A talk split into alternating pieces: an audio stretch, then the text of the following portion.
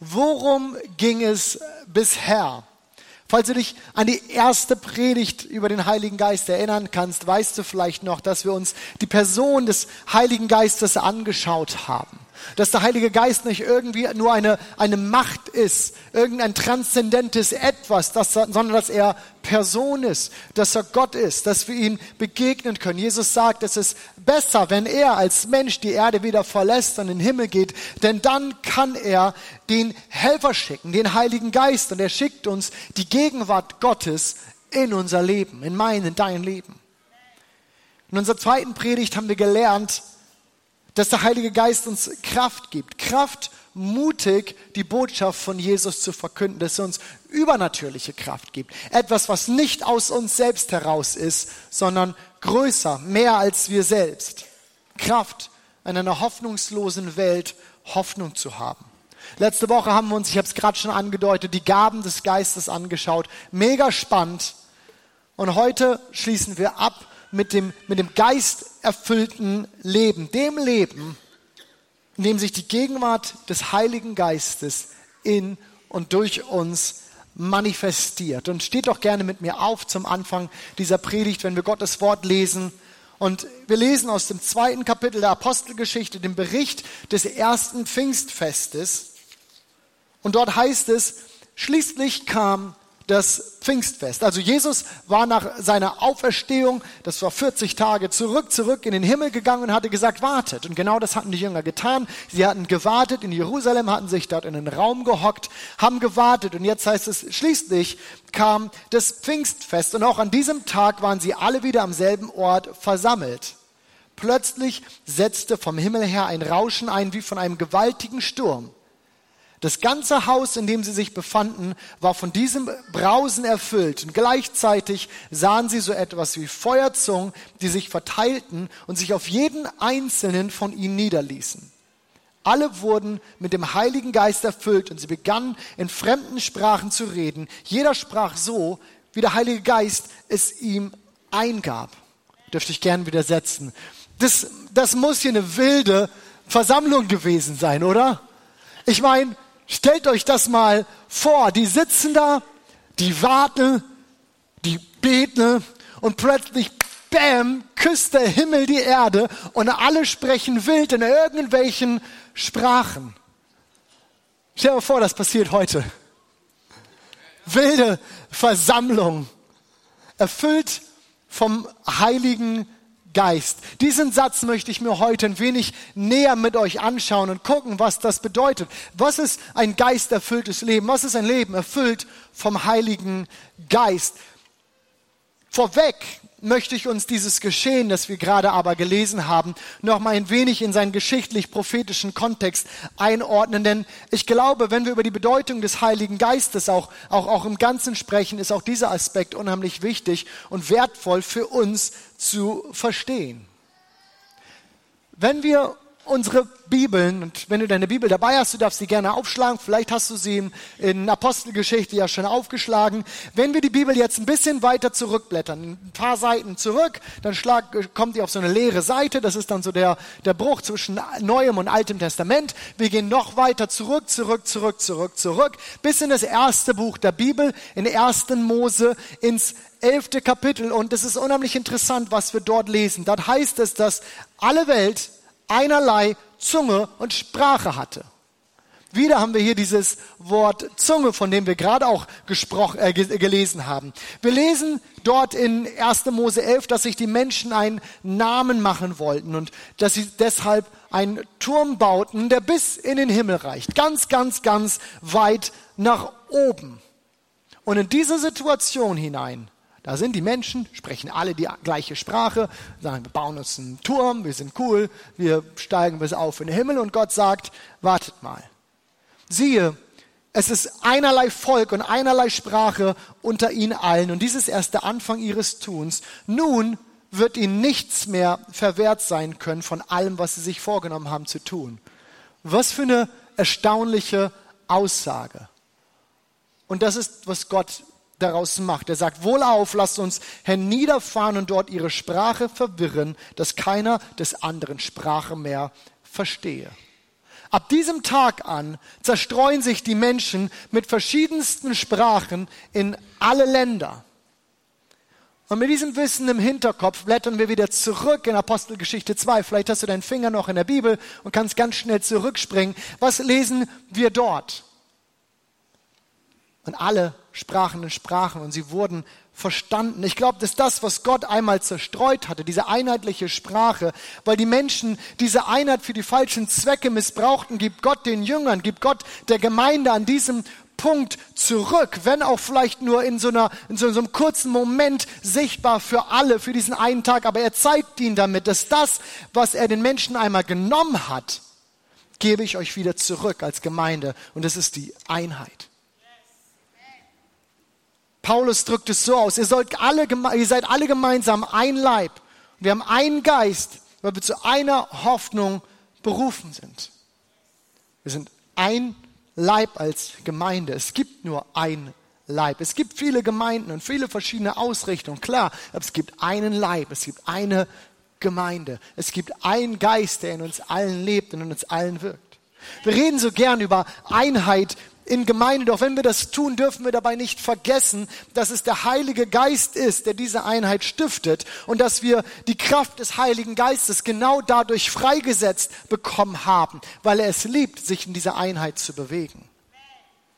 Ich glaube auch, dass deswegen viel Kraft und auch eine Verheißung und Segen auf der Versammlung liegt. Dass das Zusammenkommen der Christen in einem Gottesdienstsetting wie hier jetzt gerade nicht einfach nur irgendwie lapidar ist, sondern dass da ein Segen, dass da eine Verheißung drauf liegt, dass da Kraft drauf liegt, wenn wir gemeinsam zusammen sind. Wir sind so unterschiedlich, so viele Leute, die verschiedensten Nationalitäten, Sprachen, Alter und was nicht alles. Aber wir kommen gemeinsam zusammen und wir beten den einen Gott an. Einheit. Da liegt Kraft in der Einheit und die ist gestiftet durch den Heiligen Geist, weil dieser Geist in mir lebt, in dir lebt, in dir lebt, in jedem von uns lebt, wenn wir Christus Herrn in unserem Leben gemacht haben. Aber zurück zu unserem Text, wenngleich auch das was mit dem Text zu tun hat, aber zurück zu dem Text. Alle wurden mit dem Heiligen Geist erfüllt. Und wie ging es weiter? Sie sprachen, sie begannen in fremden Sprachen zu reden. Jeder sprach so, wie der Geist es ihnen eingab. Erfüllung mit dem Heiligen Geist, okay. Aber was jetzt hier passiert, das ist schon echt speziell, oder? Ich meine ernsthaft, überlegen wir mal, was da gerade passiert. Wenn wir die Geschichte weiterverfolgen in der Apostelgeschichte, dann heißt es, deswegen des Pfingstfestes viele fromme Juden aus aller Welt in Jerusalem zusammengekommen waren. Und die sahen das und sagen, ey, was, was geht da ab? Was, was passiert hier gerade? Du sprichst meine Sprache, das ist doch meine Sprache. Seit wann kannst du meine Sprache? Und die waren so verwirrt von dem, was hier passierte. Die konnten das so wenig einordnen, dass sie begannen, sich lustig zu machen über die Jünger und sagten, die sind doch betrunken, hacke dicht, völlig vernebelt, da läuft doch irgendwas nicht so mit denen. Und Petrus muss erst daherkommen und sagen, warte mal, warte mal, ich erkläre euch, diese Leute hier sind nicht betrunken, wie ihr vermutet. Dieses Sprechen in verschiedensten Sprachen war unheimlich verwirrend für diejenigen, die das gesehen haben. Und hier sitzen wir jetzt nun, gute 2000 Jahre später zusammen und dieses Thema, diese, diese Geistesgabe der, der Zungenrede, Pastor Benny hat letzte Woche schon darauf verwiesen, ist für viele, glaube ich, auch heute noch so verwirrend. Für einige Christen ist es das absolute Muss, in Zungen zu reden, wenn man ein geisterfülltes Leben lebt. Schließlich haben wir es doch gerade gelesen. Der Heilige Geist kam auf sie und sie begann in Zungen zu reden. Für andere, in anderen Kreisen ist das Reden in Zungen irgendwie merkwürdig. Es wird nicht verstanden. Man, man, man will es vielleicht auch gar nicht verstehen. Andere, wie auch immer. Aber weil dieses Thema so viele Fragen aufwirft, möchte ich ein paar Minuten nehmen und mit euch gemeinsam in die Bibel schauen und, und, und, und, und entdecken, was die Bibel über diese Gabe der Zungenrede sagt. Pastor Benny hat letzte Woche schon erwähnt, dass es zwei Arten der Zungenrede gibt. Die Zungenrede, die als Botschaft an die Gemeinde gerichtet ist und deswegen immer eine Auslegung braucht. Und die Zungenrede als persönliches Gebet zu Gott. Und schauen wir mal gemeinsam in die Bibel. Wir schlagen auf den ersten Korintherbrief, das 14. Kapitel, und dort heißt es, Vers 5.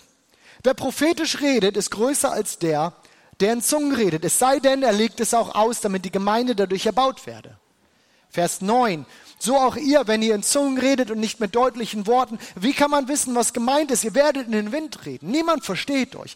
Vers 13. Wer also in Zungen redet, der bete, dass es auch auslegen kann. So selbstverständlich, wie Paulus hier über die Zungenrede mit der Gemeinde in Korinth redet, dürfen wir davon ausgehen, dass sie unheimlich vertraut damit waren. Und so ermahnend, wie er mit ihnen redet, muss da irgendwas auch nicht ganz richtig gelaufen sein. Man vermutet, dass die, die Korinther versuchten, miteinander in dieser, in dieser, dieser Geistesgabe, diesen Zungen zu reden, die Gebete in der Gemeinde in Zungen zu sprechen, vermutlich auch noch unter dem Eindruck dieses ersten Pfingstens, wo, wo das so war und man einander verstand. Doch hier ist Paulus ziemlich klar in, in, im Korintherbrief und er sagt, ihr Lieben, das bringt nichts. Das bringt nichts. Niemand versteht euch. Ihr redet in den Wind. Lieber würde ich fünf Worte im Geist sprechen, als äh, fünf Worte im Verstand reden, als tausend im Geist. Niemand, kein Mensch versteht dich. Und er erklärt, dass es eine Gabe der Zungenrede gibt und eine Gabe der Auslegung der Zungenrede. Und als diese hat diese Gabe absolut ihren Platz in der Gemeinde, denn sie dient wieder der Ermutigung der Gemeinde.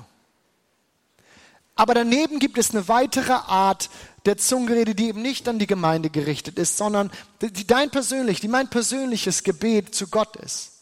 Wir schauen wieder ins 14. Kapitel des ersten Korintherbriefs. Dort heißt es, Vers 2, denn wer in Zungen redet, der redet nicht für Menschen, sondern für Gott. Denn niemand versteht ihn, vielmehr redet er im Geist von Geheimnissen.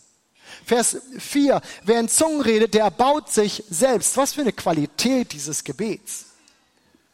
Und Paulus macht deutlich, dass dies auch kein exklusives Geschehen irgendwie ist. Nein, er sagt, Vers 5, er wolle, dass sie alle in Zungen reden könnten. Und dank Gott ein paar Verse weiter, dass er mehr in Zungen betet als alle anderen. Vers 18.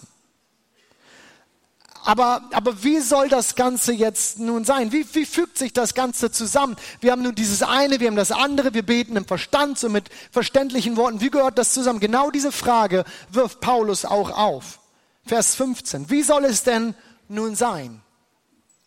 Ich will beten mit dem Geist.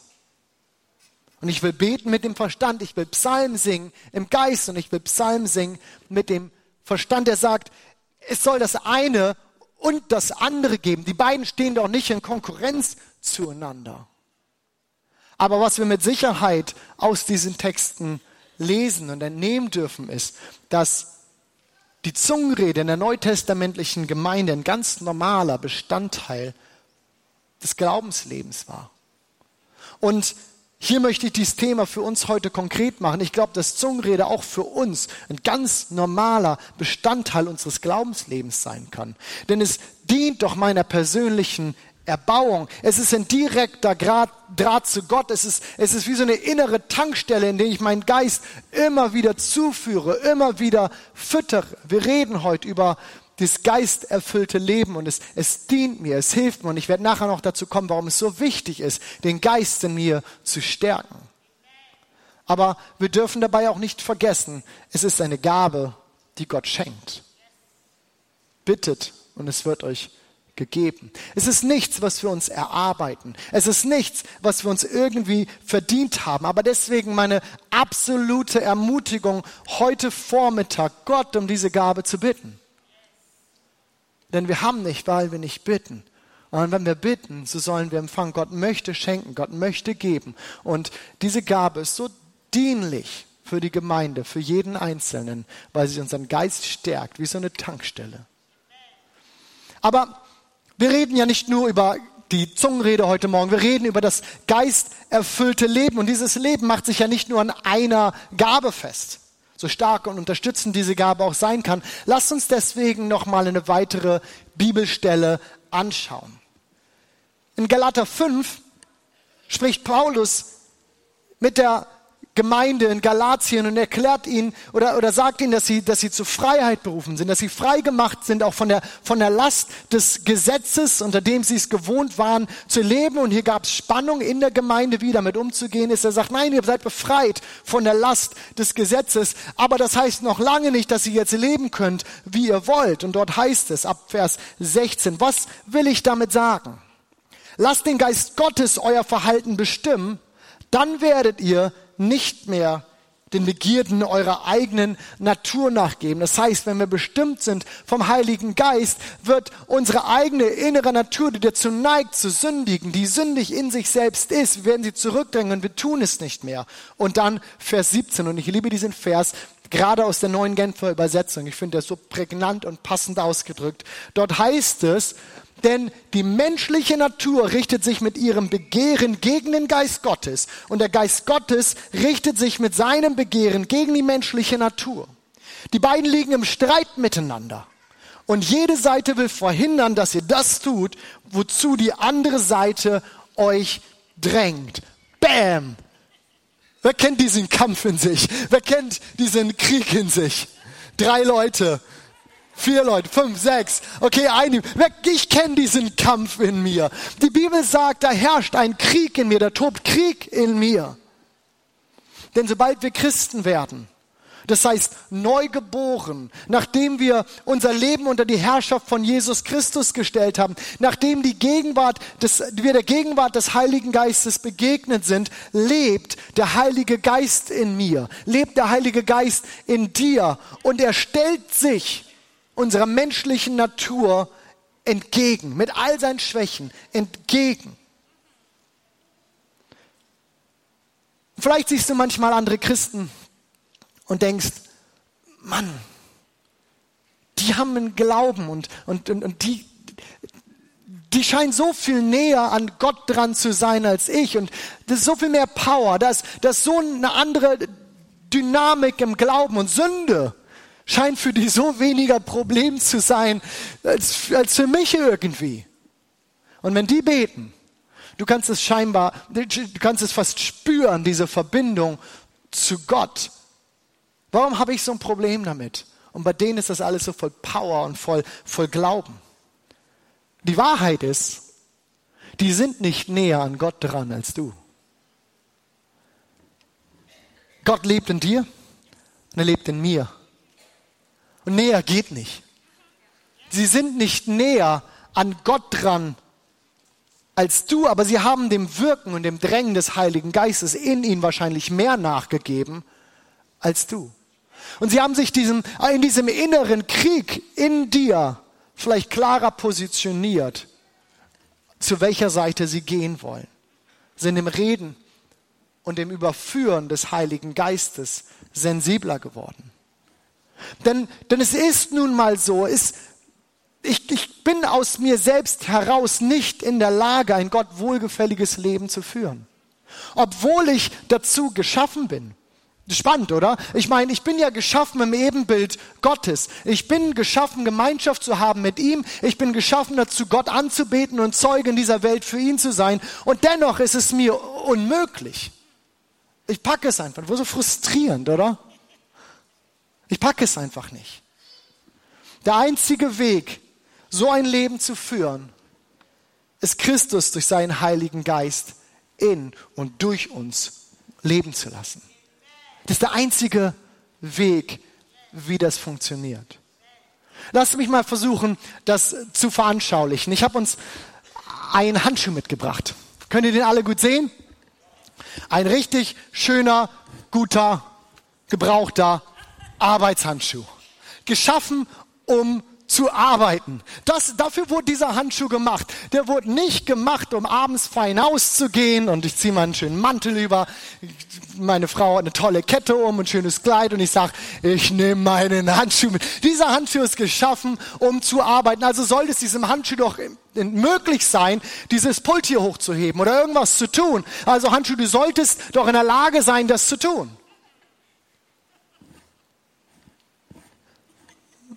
Oh, nichts. Gut, Vielleicht braucht der Handschuh ein wenig Ermutigung, ein bisschen, bisschen pastorale Inspiration und Ermutigung. Come on, you can do it. Handschuh, du kannst das. Du bist der beste Handschuh, mit dem ich je zusammengearbeitet habe. Du bist mein Handschuh. Okay, ich gebe dir fünf Euro, wenn du das tust. Aber nichts. Na gut. Vielleicht braucht der Handschuh einfach ein bisschen Jüngerschaft. Vielleicht braucht er so ein bisschen One-on-One-Zeit, bisschen Zeit mit dem zusammen und ich erkläre ein paar Dinge. Guck mal, du nimmst deinen Daumen, du nimmst ihn hier so runter, deine Finger, kannst du so machen, hier, Peace. Ähm, so, und ich gehe das mit ihm durch, wie das Ganze funktioniert, aber immer noch nicht. Na gut, wir haben ja unsere Systeme in Kirche, wir wissen ja, wie das Ganze funktioniert. Vielleicht braucht dieser gute Handschuh einfach ein bisschen christliche Gemeinschaft. Und wir starten eine Handschuh-Life-Group, eine Handschuh-Kleingruppe. Und wir werfen noch ein paar Handschuhe mit dazu. Wir nehmen die hier noch, wir nehmen die hier, das sind Kinderhandschuhe, generationsübergreifend, Multikulti, alles gut. Ich meine, wir reden doch immer wieder davon, dass wir sagen, wir glauben, dass Veränderung im Kontext von Beziehung stattfindet. Also Handschuh. Du hast deine Gemeinschaft, du hast deine Buddies. Come on. Nichts. Vielleicht schicken wir unseren Handschuh zu Next Steps. Ich meine, der nächste Schritt, den muss gegangen werden, du musst, du musst integriert werden in die Gemeinde. Vielleicht musst du so ein bisschen getauft werden. Und äh, ich meine, wir, wir wissen doch, wie es geht. Heute übrigens 12.45 Uhr wird ohne Wasser sein. Aber es geht auch heute um Taufe. Vielleicht musst du einfach eine klare Entscheidung treffen. Come on. You can do it. Du bist dafür geschaffen zu arbeiten. Aber nichts aber nichts. Obwohl dieser Handschuh geschaffen ist dazu, zu arbeiten, kann er das nicht tun, ohne dass eine lebendige Hand in ihn reinkommt und komplett ausfüllt und mit ihm gemeinsam die Arbeit tut. Und schon geht das, wozu er geschaffen ist schon funktioniert, wozu dieser Handschuh geschaffen ist. Und genauso funktioniert das Leben als Christ. Wir können kein übernatürliches Leben aus uns selbst heraus leben. Ja, wir wurden dafür geschaffen. Aber uns fehlt einfach die Kraft dazu. Der einzige Weg, so ein übernatürliches Leben zu leben, ist, Jesus zu bitten, durch uns zu leben. Und das tut er durch nichts und niemand anderes als den Heiligen Geist. Und ihr Lieben, dann, dann verändern wir uns. Dann verändern wir uns. Wir formulieren das in unserem Visionsstatement so, wir träumen von einer Kirche, in der Gott Fremde zu Gott Freunden werden und, hört gut zu, eine Umgestaltung ihres Lebens erfahren. Und genau das, genau das meinen wir doch damit. Das passiert durch nichts und niemand anderes als der Heilige Geist, der in mir lebendig wird. Schaut mal nochmal auf einen Bibelvers. Paulus schreibt in Epheser 8, äh, 5, Vers 18, dass wir uns nicht betrinken sollen. Und denkt jetzt, warum kommt er mir jetzt damit? Wir sollen uns nicht betrinken, denn übermäßiger Weingenuss führt zu zügellosem Verhalten. Lasst euch vielmehr, und hier haben wir die Brücke wieder, vom Geist Gottes erfüllen. Ich finde diesen Vers interessant aus ganz unterschiedlichen Gründen. Aber ich finde ihn hier gerade interessant, weil wenn wir zurückdenken an die Geschichte aus der Apostelgeschichte, die wir gelesen haben, die Jünger wurden mit dem Heiligen Geist erfüllt und die Menschen um sie herum hielten sie für betrunken. Sie hielten sie für betrunken. Und Paulus zieht hier diesen Vergleich zwischen Betrunkensein und Geisterfüllt in der Apostelgeschichte. Und hier schon wieder greift er das wieder auf. So, betrinkt euch nicht, sondern vielmehr seid mit dem Heiligen Geist erfüllt. Warum? Wenn jemand betrunken ist, was sagen die Leute über diese Person? Wenn du im Auto gesessen bist und ein bisschen was getrunken hattest, solltest du nie tun. Und du wirst angehalten, was ist so der formale Satz, wie das ausgerückt wird. Warum durftest du das nicht? Du standst unter dem Einfluss von etwas. Du standst unter dem Einfluss von Alkohol. Etwas anderes beeinflusst dein Verhalten als dein klares Denken. Denn unter dem Einfluss von Alkohol denke ich anders. Ich rede anders. Ich tue Dinge, die ich nüchtern vielleicht nicht getan hätte. Weiß irgendjemand, wovon ich rede? Haben wir ein paar ehrliche... Le Drei, vier, fünf. Okay, ich bete nachher für euch. Wir wissen doch, was damit gemeint ist. Ich stand unter dem Einfluss von Alkohol und es hat mein Verhalten verändert, beeinflusst. Und wenn uns das bewusst ist, wenn uns das klar ist, dann sollte es uns doch nicht schwer fallen zu glauben, dass die Kraft des Heiligen Geistes, derjenige, von dem ich weiß, dass er in mir lebt, etwas anderes in mir zum Vorschein bringen kann, als das, was ich natürlich aus mir rausbringe. Amen. Ist irgendjemand mit mir? Drei, fünf, sechs. Äh, dann sollte es mir doch nicht schwer sein zu glauben, dass der Heilige Geist auch in mir etwas anderes zum Vorschein bringen kann, als das, was sonst aus mir rauskäme. Lebe unter seinem Einfluss. Höre auf sein Reden. Bleib an ihm dran, bleib an Jesus dran. Lies die Bibel und bitte Gott um seinen Heiligen Geist. Das ist kein einmaliges Erleben. Nicht so, ich bin Christ geworden und ich weiß, in der Bibel steht, dann ist auch der Heilige Geist da und jetzt ist der da und jetzt bin ich für immer irgendwie cool und Gott und mir, das ist alles cool. Ich habe ja Jesus mein Leben gegeben. Grundsätzlich ja. Aber eine Erfüllung im Heiligen Geist ist kein einmaliges Erleben, es ist ein andauernder Prozess. Vielleicht Erinnerst du dich noch an das Bild aus der ersten Predigt, das Pastor Andi benutzt hatte, von Noah und der Arche und der Taube? Noah lässt diese, diese Taube aus der Arche rausfliegen und sie fliegt umher und, und sie, sie findet keinen Platz, wo sie sich hinsetzt und, und sie fliegt umher und Noah streckt seinen Arm aus zu der Taube und die Taube kommt zurück. Wenn du so willst, streckt Noah. Die, die, Taube ist in der Bibel immer wieder ein Bild für den Heiligen Geist. Wenn wir sehen dort, wo Jesus seinen Dienst beginnt, kommt, geht der Himmel auf und eine Taube kommt herunter, setzt sich auf, auf, auf Jesus und der Vater spricht, dies ist mein geliebter Sohn. Die Taube ist immer wieder ein Bild für den Heiligen Geist und, und Noah streckt seinen Arm aus. Wenn du so willst, er streckt sich aus nach dem Heiligen Geist und die Taube kommt und, und sie setzt sich auf seinen Arm. Denn Noah wusste, wie man dieser Taube, wie man diesem schreckhaften Tier ein Zuhause ist. Er wusste, wie man dieser Taube ein Zuhause ist. Ein geisterfülltes Leben ist kein Moment geschehen. Und es ist einmal da und jetzt lebe ich für immer aus dieser, dieser, dieser Erfahrung und aus diesem, aus diesem Erleben. Es ist kein Moment geschehen, sondern ein stetiges Suchen und Bitten und Fragen nach dem Heiligen Geist. Das ist eine Beziehung. Dem Heiligen Geist, der es liebt, in dir, in mir zu leben. Der diesen Kampf gegen unsere alte Natur in uns führt. Und der immer größer wird in mir. Der diesen Handschuh immer mehr, immer weiter ausfüllt je aufmerksamer ich auf ihn werde. Und der uns dann in uns, mit uns, das Leben leben lässt, zu dem wir berufen sind. Ein Gott wohlgefälliges Leben. Ein Leben, das ihm Ehre macht. Ein Leben, das Zeugnis ist in dieser Welt für den lebendigen Gott. Wir sind berufen, das zu tun. Wir sind geschaffen, so zu leben. Aber ohne den Heiligen Geist funktioniert das nicht. Und deswegen brauchen wir diesen Heiligen Geist. Ich komme nochmal zurück auf unsere Zungenrede, von der wir vorhin gesprochen haben.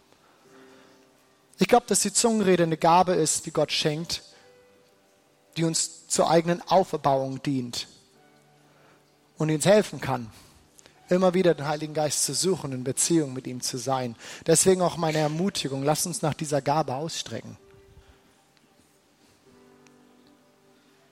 Komm, stehen wir gemeinsam auf.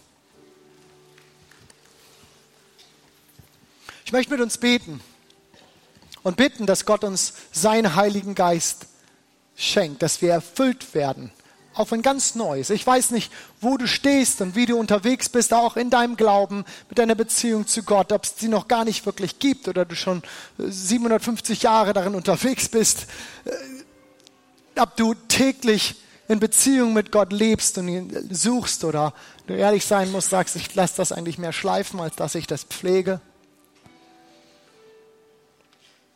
Ich möchte für uns heute beten, dass wir ganz neu bitten, um so ein erfüllt werden vom Heiligen Geist. Und ich glaube, dass ein Bitten eine Entscheidung ist. Deswegen möchte ich das so machen, dass ich gleich beten werde für uns, für eine Erfüllung vom durch den Heiligen Geist. Und wenn du das möchtest, sagst, ich möchte es neu wieder, ich möchte, dass dieser Handschuh wieder ganz neu ausgefüllt wird. Ich möchte mich klar auf die Seite des Geistes in mir stellen, diesen inneren Kampf, diesen inneren Krieg und ich möchte mich positionieren. Ich sage, der Geist Gottes in mir größer, meine Natur kleiner, ich kleiner, du größer, Gott. Wenn du das möchtest, dass wir die Entscheidung dadurch treffen, dass wir einfach unsere Hände jetzt zu Gott ausstrecken und sagen, Heiliger Geist, ich will dich in meinem Leben. Und so will ich beten, Heiliger Geist, dass du kommst und uns bis in die letzte Ader unseres Seins erfüllst. Herr, wir öffnen dir die Türe unseres Herzens, die Türen unseres Lebens und bitten dich, dass du kommst. Dass du diesen Raum hier flutest. Und wir mit einer ganz neuen Zurüstung, einer ganz neuen Ausrüstung deiner Kraft, deiner Gegenwart in unserem Leben in diese Woche gehen können, Herr. In dem Bewusstsein, Heiliger Geist, du lebst in mir. Und in dir, mit dir, kann ich ein Gott wohlgefälliges Leben führen. Mit dir, unter dem Einfluss von dir kann ich anders sein und anders handeln als aus mir selbst heraus. Ich bin geschaffen dazu, Gott zu dienen. Ich bin geschaffen dazu, mit Gott in Gemeinschaft zu sein. Und Heiliger Geist, mit dir kann ich so viel mehr, als ich allein könnte. Heiliger Geist, so bete ich, dass du uns dienst in diesem Moment. Herr, dass du uns überführst von Sünde, von Dingen, die nicht in Ordnung sind in unserem Leben dass du mit uns redest, Herr, und uns sensibel machst auf dein feines Reden und Zusprechen. Und ich möchte auch beten für jede Person hier, und ich werde das jetzt nicht extra ausrufen, du kannst das an deinem Platz festmachen. Jede Person hier, die sagt, ich, ich wünsche mir, ich möchte diese Gabe der Zungenrede haben. Sprich es Gott zu und sag, Gott, ich möchte das. Ich bitte dich um diese Gabe. Und Gott, ich bitte dich, Herr, dass jeder Einzelne, der sich das hier wünscht und diese Gabe haben möchte, Herr, dass du sie schenkst, dass du sie gibst, Herr. Wir werden gleich am Ende des Gottesdienstes Gebetsteams hier an den Seiten haben. Und wenn dort Dinge sind, die du mit denen auch nochmal festmachen möchtest, wo du sagst, ich möchte gerne nochmal mit jemandem beten, auch um diese Gabe der Zungenrede oder irgendwas, was dich bewegt oder beschäftigt oder Dinge, die der Heilige Geist vielleicht in dir aufgewühlt hat. Such die Teams gerne auf. Es ist manchmal so hilfreich, Dinge mit jemandem festzumachen. Und ich möchte auch fragen, ob Menschen hier sind. Irgendjemand hier ist, der sagt, ich kenne diesen Gott, diesen Heiligen Geist noch, den Jesus, von dem ihr hier redet. Wenn ich ehrlich bin, ich kenne ihn gar nicht wirklich. Aber ich habe gemerkt, hier ist irgendetwas, was echt ist. Irgendetwas, was größer ist, mehr ist als ich selbst. Und ich würde das gerne kennenlernen. Jesus ist heute hier. Durch seinen Heiligen Geist. Und er wünscht sich nichts mehr, als dich kennenzulernen mit dir in Beziehung zu kommen.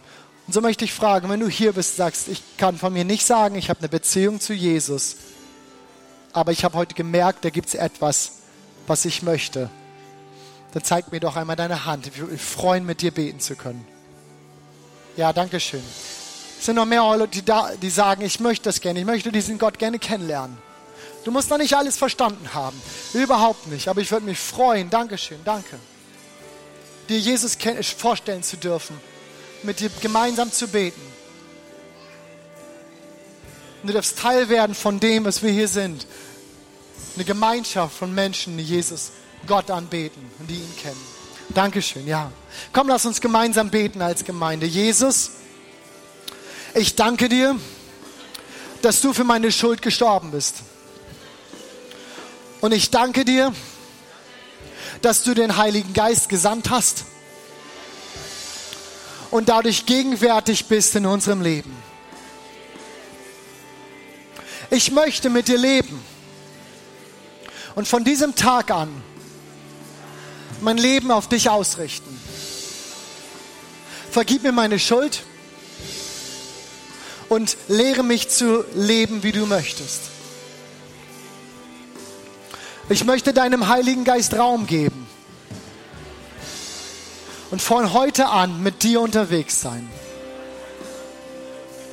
Amen. Amen.